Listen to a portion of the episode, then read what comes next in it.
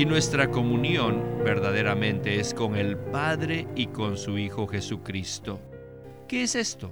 Este es un fluir, una corriente que existe entre nosotros y el Padre y el Hijo verticalmente, y entre nosotros y los demás creyentes horizontalmente. Alabado sea el Señor, que hoy existe en la tierra algo que se llama comunión. Bienvenidos al estudio Vida de la Biblia con Winnesley.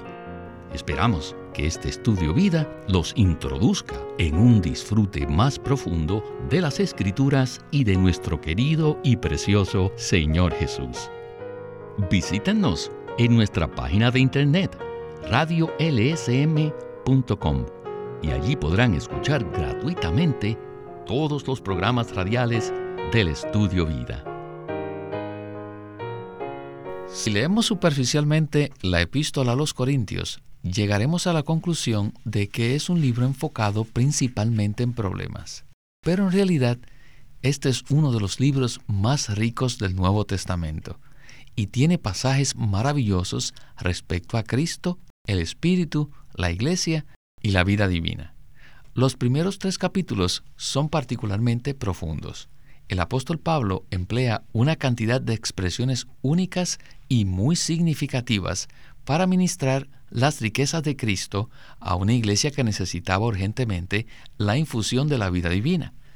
Por ejemplo, una de estas expresiones profundas se encuentra en 1 Corintios 1.9, que dice, Fiel es Dios, por el cual fuisteis llamados a la comunión de su Hijo, Jesucristo nuestro Señor. En el programa de hoy nos acompaña José Ramón Asensio para estudiar más a fondo lo que implica esta frase, la comunión de su Hijo. José Ramón, me alegro de tenerlo aquí para conversar al respecto. Estoy muy contento de estar aquí en el programa. Necesitamos recibir más luz acerca de esto. Hay muchas maneras diferentes de entender la palabra comunión. Hoy dedicaremos este estudio vida para comprender todo lo que implica y significa ser llamados a la comunión del Hijo de Dios. Ahora, José Ramón, antes de iniciar el programa, ¿podría usted comentarnos algo como introducción al tema? Sí. La palabra comunión aparece por primera vez en Hechos 2.42. Y aquí en 1 de Corintios 1.9, la palabra comunión lleva una connotación muy profunda y tiene un significado muy rico. Creo que es importante que veamos el contexto en el cual está escrito esta palabra. En el caso de Primera de Corintios, la palabra comunión se menciona en el primer capítulo, el versículo 9, y está al principio del pasaje donde Pablo confronta uno de los problemas más graves de la iglesia en Corinto, el problema de la división. La división es una ofensa grave ante Dios porque mutila el cuerpo de Cristo. Cuando formamos alianzas o grupos debido a nuestras preferencias personales, esto produce división en la iglesia. Debemos comprender que las divisiones son contrarias a la comunión. Están en contra de la comunión a la cual Dios nos llamó en Cristo. Sí, los corintios estaban divididos por sus preferencias y gustos, pero Pablo los estaba llevando a que se dieran cuenta de que habían sido llamados a una sola comunión, a la comunión del Hijo de Dios. Comencemos ya el estudio vida de Primera de Corintios con Winnesley. Esta expresión, la comunión de su Hijo. Es un término muy grande, muy grandioso. En el Antiguo Testamento no existía la comunión. Lo que sí existía a lo más es que se ve la unidad de los hermanos mencionada en Salmos 133. El versículo dice, Mirad cuán bueno y cuán delicioso es habitar los hermanos juntos en armonía. Esta unidad, no obstante, es externa, mientras que la comunión es interna. se puede tener cierta unidad independientemente de la vida. Pero la comunión, por su parte, depende de la vida. Y sin esta vida no hay comunión. La comunión no puede existir. La comunión es algo interno que podemos describir como la intercomunicación de la vida. La palabra comunión se emplea por primera vez en Hechos 2.42, donde dice que los que fueron salvos e incorporados a la iglesia en el día de Pentecostés perseveraban en la enseñanza y en la comunión de los apóstoles.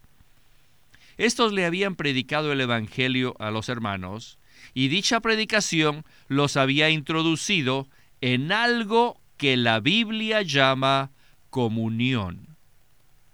Dudo que haya algún idioma en donde exista una expresión equivalente a la palabra griega koinonía, que se traduce comunión.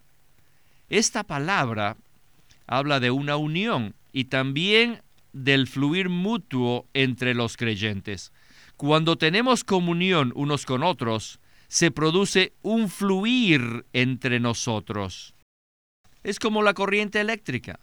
Y aunque la corriente eléctrica no es algo vivo, podemos usarla como ejemplo de lo que queremos decir cuando hablamos del fluir de la comunión. La corriente eléctrica produce unidad. ¿No? Ven todos los focos, ¿verdad? El fluir, es decir, la corriente que tenemos en nuestra comunión espiritual, incluye tanto la unidad como la vida. En primera de Juan 1.3 dice, lo que hemos visto y oído, os lo anunciamos también a vosotros, para que también vosotros tengáis comunión con nosotros. Y nuestra comunión verdaderamente es con el Padre y con su Hijo Jesucristo. ¿Qué es esto? Este es un fluir, una corriente que existe entre nosotros y el Padre y el Hijo verticalmente, y entre nosotros y los demás creyentes horizontalmente. Alabado sea el Señor, que hoy existe en la tierra algo que se llama comunión. La comunión entre los hijos de Dios y la comunión que los hijos de Dios tienen con el Dios triuno. José Ramón, estoy contento de que el hermano Lee mencionó Primera de Juan 1.3 para profundizar en lo que significa la comunión. Según este versículo, la comunión describe el fluir de vida que existe entre los creyentes y Dios, y que también existe entre los mismos creyentes. Esto implica dos aspectos, uno vertical y otro horizontal, ¿verdad? Así es. Este es el punto principal de Primera de Juan 1.3 y manifiesta el anhelo que existe en Dios de introducir a las personas dentro de esta rica comunión. La manera en que los apóstoles nos introducen en la comunión es anunciar lo que ellos habían visto y oído. Este es el aspecto horizontal de la comunión, la comunión entre los creyentes. Y luego encontramos en el aspecto vertical de la comunión que la comunión de los apóstoles era con el Padre y con su Hijo Jesucristo. En cuanto al aspecto vertical, la comunión describe el fluir, la corriente que existe entre nosotros y el Padre y el Hijo. Y en cuanto al aspecto horizontal, la comunión describe el fluir de la vida divina que existe entre los creyentes de Cristo. Nuestra comunión es el fluir de la unidad, es la intercomunicación de la vida divina que fluye entre los creyentes de Cristo. Entonces, ¿cómo nos ayuda a entender esto el ejemplo de la electricidad? Cuando se instala la electricidad en una casa, esto significa que hay disponible un fluir, una corriente eléctrica, para hacer una gran cantidad de cosas. Por ejemplo, prender las luces o cocinar. Cuando tenemos comunión con Dios y los unos con los otros, esto significa que participamos de la misma vida, la vida de Dios, y que esta vida entera fluye O sea, hay una participación mutua de la vida divina. La comunión no está confinada a un grupo reducido de personas, sino que es universal. Tenemos comunión unos con los otros al participar de la vida de Dios. Para aclarar esto, quisiera leer una nota de pie de página de Primera de Juan 1.3 en la versión recobro del Nuevo Testamento. Con respecto a la palabra comunión, dice así. La palabra griega significa participación mutua. Comunión, participación. La comunión es el producto de la vida eterna y en realidad es el fluir de la vida eterna dentro de todos los creyentes, quienes han recibido y ahora poseen la vida divina. Es representada por el fluir del agua de vida en la Nueva Jerusalén. Eso está en Apocalipsis 22.1. Todos los creyentes están en esta comunión. Eso está en Hechos 2.42 y el Espíritu la mantiene nuestro espíritu regenerado. Por tanto, es llamada la comunión del Espíritu Santo. Eso está en 2 de Corintios 13:14. En la comunión de la vida eterna, nosotros los creyentes tenemos parte en todo lo que el Padre y el Hijo son y en todo lo que han hecho a nuestro favor. Es decir, disfrutamos el amor del Padre, la gracia del Hijo por virtud de la comunión del Espíritu Santo. Así que la comunión es una participación mutua en la vida eterna. Y no solamente tiene un aspecto vertical, sino también horizontal. Es el fluir de la vida eterna en Cristo que fluye desde Dios hacia los creyentes y también fluye entre los creyentes. La comunión es algo completamente ligado a la vida eterna en Cristo. José Ramón, usted dijo que la comunión no está confinada a un grupo reducido de personas, sino que es universal. A veces tomamos la comunión horizontal como algo especial que existe entre cierto grupo de personas, pero la verdadera comunión es universal, o sea, se refiere a la comunión universal en el cuerpo de Cristo. Así es. Cuando algunos hablan de comunión, se refieren a su denominación o algún vínculo que tienen con un grupo cristiano, pero esa no es la comunión. La verdadera comunión es universal, pues existe entre todos los miembros del cuerpo de Cristo.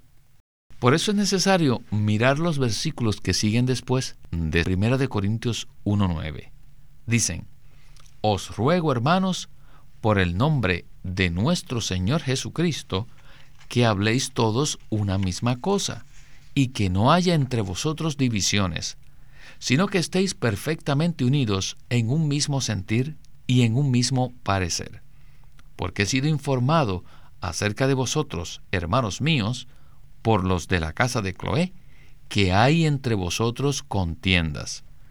Quiero decir que cada uno de vosotros dice, yo soy de Pablo, y yo de Apolos, y yo de Cefas, y yo de Cristo.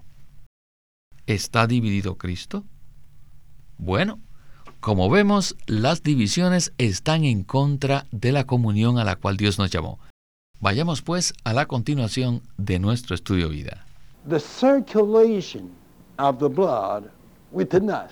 La circulación de la sangre en el cuerpo humano pudiera ser el mejor ejemplo de lo que es la comunión. En este momento, la sangre está circulando por todo mi cuerpo y en un corto tiempo hace un circuito completo. Y así como existe la circulación sanguínea en el cuerpo humano, también existe la circulación espiritual llamada comunión en el cuerpo de Cristo. Así que es vital que comprendamos que en el recobro del Señor se nos trae de regreso a este fluir, a esta comunión. Esto indica claramente que no fuimos llamados a la comunión de ninguna denominación, de ninguna práctica o de ninguna doctrina teológica. La única comunión a la que Dios nos llamó es a la comunión de su Hijo, lo cual quiere decir que solo Él debe ser nuestra comunión. La palabra comunión aquí en 1 Corintios 1.9 significa participación. ¿Por qué decimos esto? Porque el versículo 10 es una continuación que contrasta con el versículo 9 y dice, os ruego, hermanos, por el nombre de nuestro Señor Jesucristo, que habléis todos una misma cosa, y que no haya entre vosotros divisiones, sino que estéis perfectamente unidos en un mismo sentir y en un mismo parecer. ¿Qué son las divisiones? Las divisiones son contrarias a la comunión, están en contra de la comunión a la cual Dios nos llamó. Los corintios estaban divididos por sus preferencias, por sus gustos.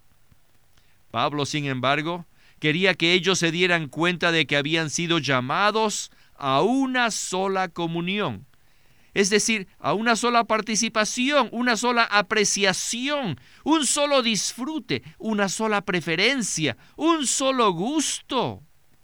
Los que decían yo soy de Pablo, valoraban a Pablo y lo disfrutaban. Lo mismo se aplicaba a los que eran de Apolos o los de Cefas. Pero la comunión es la participación que tenemos de Cristo, el disfrute y la apreciación que tenemos de Él. En estos versículos, Pablo parece decir a los creyentes de Corinto, no digan que son de esta persona o de aquella. Todos deben darse cuenta de que fueron llamados a una sola comunión, a una sola apreciación, una preferencia, a un solo gusto. Fueron llamados a una sola comunión y esta es el Hijo de Dios como nuestra porción. Todos estamos en la comunión de Cristo. José Ramón, esto es algo muy crítico para nuestro progreso en la vida cristiana. Si el flujo de sangre en nuestro cuerpo se interrumpe por causa de alguna división o bloqueo, nos morimos, ¿verdad? Correcto. Si existe un bloqueo en la corriente sanguínea, esta parte del cuerpo que no recibe sangre se morirá y además este mismo bloqueo causará muerte al resto del cuerpo. Por eso debemos entender claramente que la comunión no es algo limitado a cierto grupo de personas, sino que la comunión es inclusiva. Tanto las divisiones como las contiendas son contrarias a la comunión. No debemos limitar nuestra comunión a un grupo de personas que tienen las mismas prácticas. Todos los creyentes fuimos llamados a una sola comunión, a la comunión del Hijo de Dios. Esta comunión es inclusiva y universal, es decir, incluye a todos los creyentes de Cristo y se puede disfrutar en toda la tierra. Sigamos ahora al último segmento del programa y para ello quisiera leer de nuevo 1 de Corintios 1:30. Dice así la palabra: Mas por él estáis vosotros en Cristo Jesús, el cual nos ha sido hecho de parte de Dios sabiduría, justicia y santificación y redención. Adelante. Entonces, Pablo continúa en este capítulo para decirnos que este Hijo de Dios nos ha sido hecho el poder y la sabiduría. Y esta sabiduría incluye la justicia, santificación y redención. Hemos hecho notar que la justicia es Cristo con relación a nuestro pasado, que la santificación es Cristo en cuanto a nuestro presente y que la redención es Cristo con relación a nuestro futuro. Esta interpretación no es errónea, pero tampoco es lo suficientemente práctica. También existe la necesidad de tener experiencias. Permítanme ilustrarles esto. Cuando usted está disfrutando y experimentando a Cristo verdaderamente en su vida diaria, Él llega a ser su justicia. Cuanto más lo disfruta, más llega a ser su justicia. Y así se da cuenta de que usted no es muy justo. En realidad la justicia es Cristo mismo.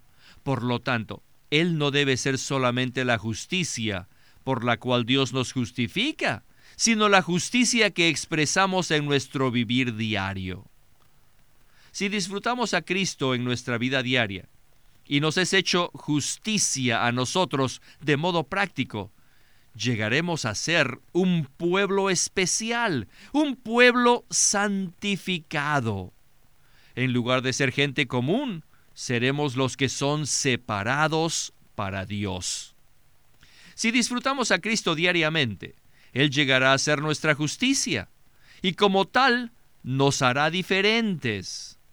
Cristo como nuestra santificación nos separará para Dios esta santificación nos hará regresar a Dios, del cual nos habíamos descarriado. Miren, siempre que el marido y la mujer discuten, se alejan del Señor. Pero cuando Cristo les es hecho justicia y santificación, espontáneamente ellos regresan a Dios. En esto consiste la redención. Pues bien, queridos radioescuchas, Dios nos ha llamado a la comunión de su Hijo. Si cada día disfrutamos a Cristo como el poder y sabiduría de Dios, Él llegará a ser nuestra justicia, nos santificará y nos traerá de vuelta a Dios al darnos muerte y reemplazarnos consigo mismo. Bueno, el tiempo se nos ha agotado, así que no podemos más que dar gracias a José Ramón por habernos acompañado. Gracias, José Ramón, por acompañarnos el día de hoy. Bendito sea el Señor por este mensaje en cuanto a tener comunión los unos con los otros y con todos aquellos que hemos sido redimidos y regenerados con la vida de Dios.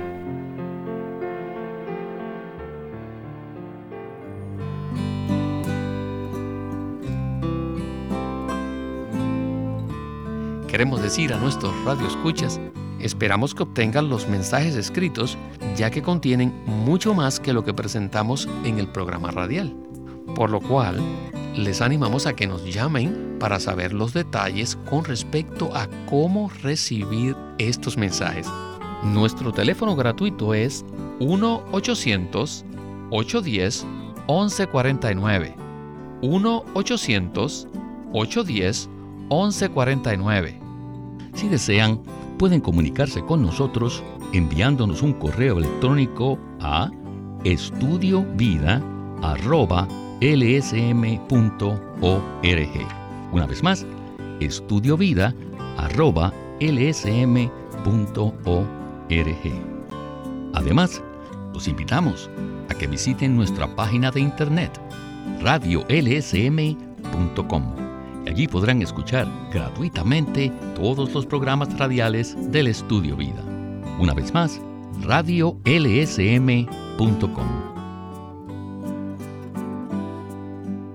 Living Stream Ministry es una casa publicadora de los libros de Watchman Nee y Witness Lee.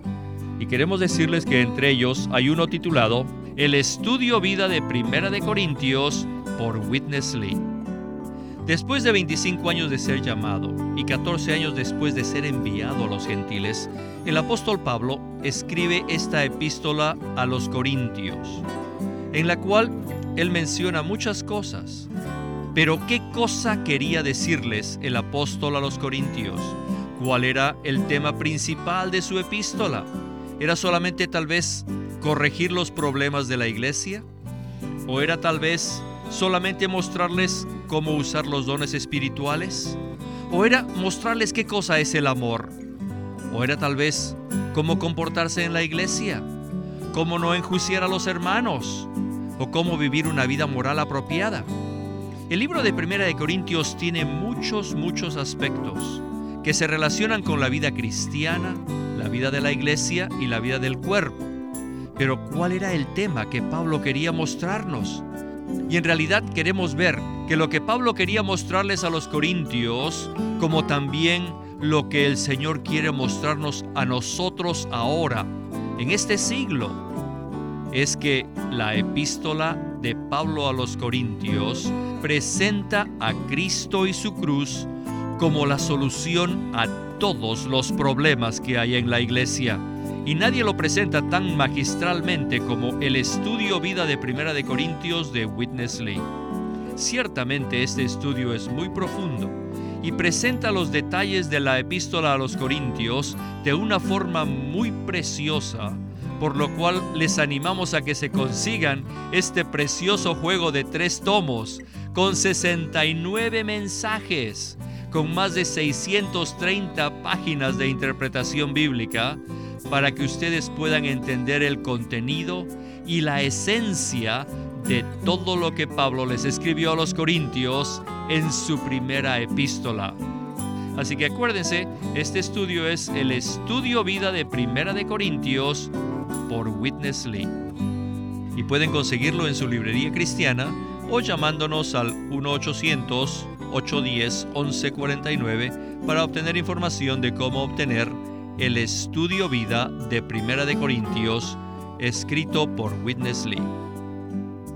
El estudio vida de la Biblia es una producción de Living Stream Ministry que presenta el ministerio de Watchman Nee y Witness Lee. Witness Lee sirvió fielmente al Señor durante más de 70 años y culminó su labor con este exhaustivo comentario de todas las escrituras llamado El Estudio Vida de la Biblia.